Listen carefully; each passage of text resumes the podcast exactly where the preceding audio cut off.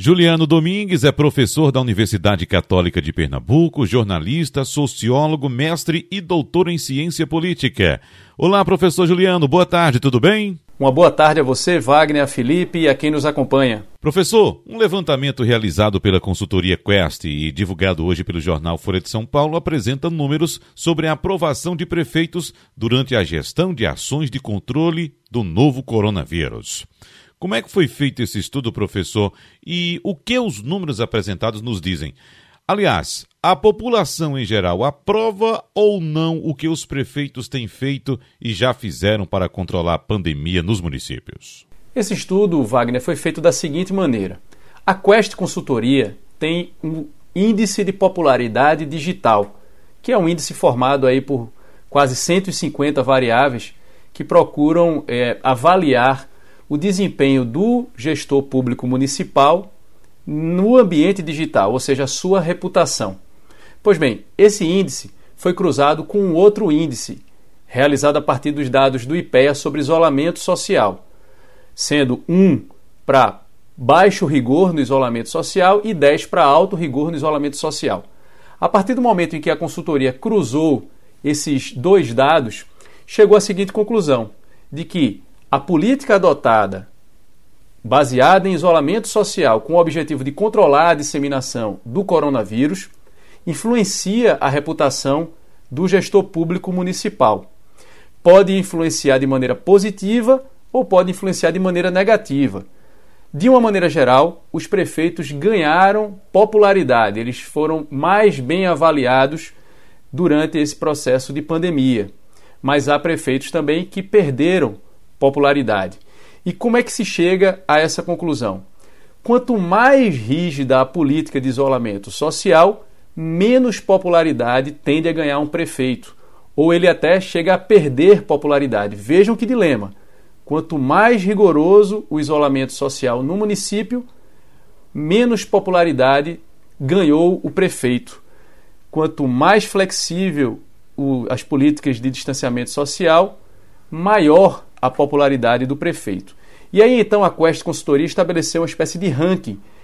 Quem lidera esse ranking é o prefeito de Vitória do Espírito Santo, Luciano Rezende do Cidadania, que ganhou 74%, ou seja, variou a reputação dele positivamente em 74%. Quem foi que perdeu popularidade? Perderam popularidade durante a pandemia os prefeitos do Rio de Janeiro, Marcelo Crivella, o Jean Loureiro, Loureiro de Florianópolis, Cíntia Ribeiro de Palmas, ACM Neto de Salvador e Clécio Luiz de Macapá.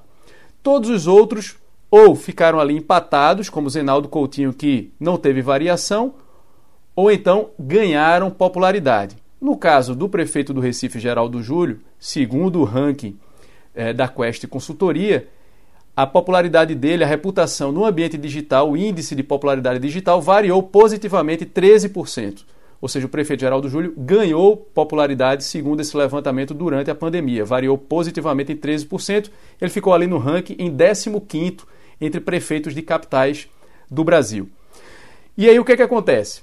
O isolamento social muito rígido, essa é uma outra tendência também, quando adotado logo no início do anúncio da pandemia, tende a influenciar negativamente em menor proporção. Ou seja, estabelecer isolamento social de maneira rígida influencia negativamente a avaliação do prefeito.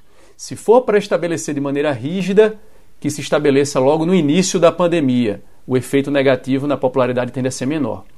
Isso, de certa forma, ajuda a gente a compreender o movimento de alguns prefeitos em flexibilizar cada vez mais o isolamento social. Isso porque os dados mostram que quanto maior o rigor no isolamento social, menor a avaliação positiva do prefeito. Veja que dilema, Wagner, Felipe e ouvintes. Outro levantamento, professor, nesse caso uma pesquisa XP e PESP, divulgada na semana passada, também traz dados sobre a aprovação das gestões estaduais e do Congresso Nacional. Como a população tem avaliado governadores, deputados e senadores, nesse caso, professor Juliano?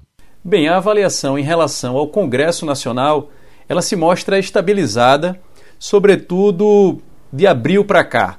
Tá? A gente agora os últimos dados da pesquisa XP e PESP apontam ali 14% de avaliação ótimo e bom, 37% de ruim e péssimo e 43% de regular. Então, a avaliação em relação ao Congresso Nacional se mantém estável eh, nas últimos, nos últimos levantamentos.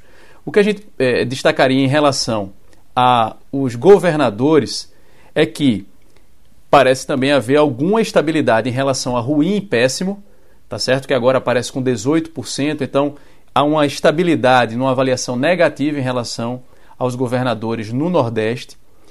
E ótimo e bom chega aí a 42%. Já foi bem melhor, já foi 50% lá em março, né, início de abril.